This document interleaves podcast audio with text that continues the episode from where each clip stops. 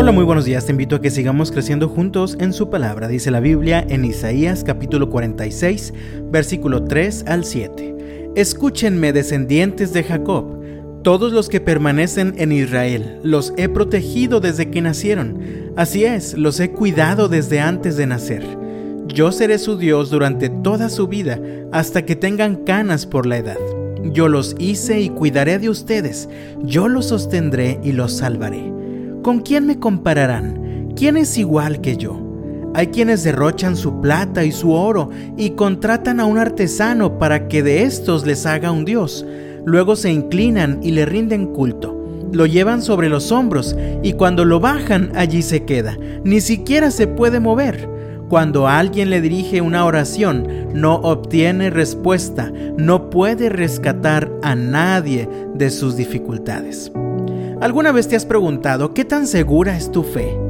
El día de hoy voy a compartir contigo dos fundamentos de tu fe, los cuales dan evidencia de la total seguridad que tenemos en el Señor. Todos los días de nuestra vida necesitamos que nuestra fe siga creciendo y fortaleciéndose, sobre todo en los días difíciles como los que vivimos ahora.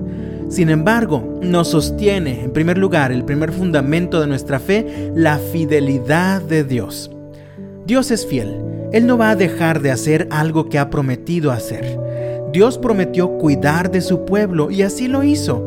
Lo hizo desde antes de que nacieran. Lo había hecho durante todo el tiempo hasta ese entonces y lo seguiría haciendo toda la vida. Yo seré su Dios durante toda su vida, hasta que tengan canas por la edad. Yo los hice y cuidaré de ustedes. Yo los sostendré y los salvaré. Ahora, la fidelidad y el cuidado de Dios no exentaron a su pueblo de vivir pruebas y dificultades.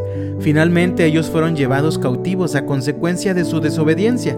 Sin embargo, el Señor fue fiel y los liberó y restauró sus ciudades y sus casas. Dios es fiel. Él prometió cuidarte y ayudarte durante todos los días de tu vida y estoy convencido de que ha cumplido su palabra te invito a que tomes un momento para pensar y recordar cómo ha sido fiel Dios contigo durante toda tu vida. Desde antes que nacieras, Él ya estaba preparando las condiciones para tu llegada. Desde tu nacimiento ha estado protegiéndote de muchas situaciones peligrosas. Él ha estado contigo, ayudándote en cada paso, en cada decisión. También ha estado contigo, acompañándote en cada fracaso, ayudándote a aprender de tus errores. Y lo mejor de todo es que Él va a continuar protegiéndote y ayudándote hasta el final, hasta que tengan canas por la edad.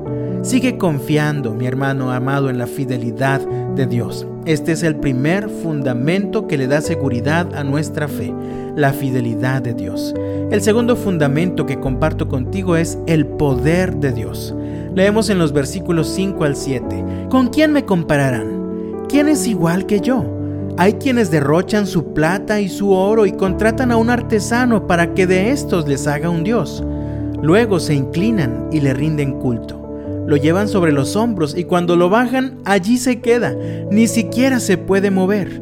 Cuando alguien le dirige una oración, no obtiene respuesta, no puede rescatar a nadie de sus dificultades.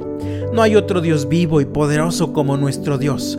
A lo largo de la historia de la humanidad y hasta el día de hoy, muchos prefieren confiar en dioses que se construyen hay quienes pueden contratar a un carpintero o a un herrero para que les construya una figura y la hacen su Dios.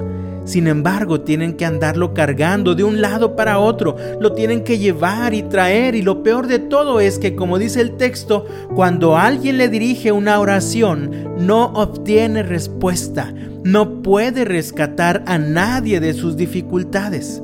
No sé tú, pero yo prefiero confiar en el poder de un Dios que me creó a mí y no al contrario en un Dios que yo mismo he creado. No sé tú, pero yo prefiero confiar en el poder de un Dios que me sostiene cada día y no al contrario que yo tengo que irlo sosteniendo mientras voy caminando.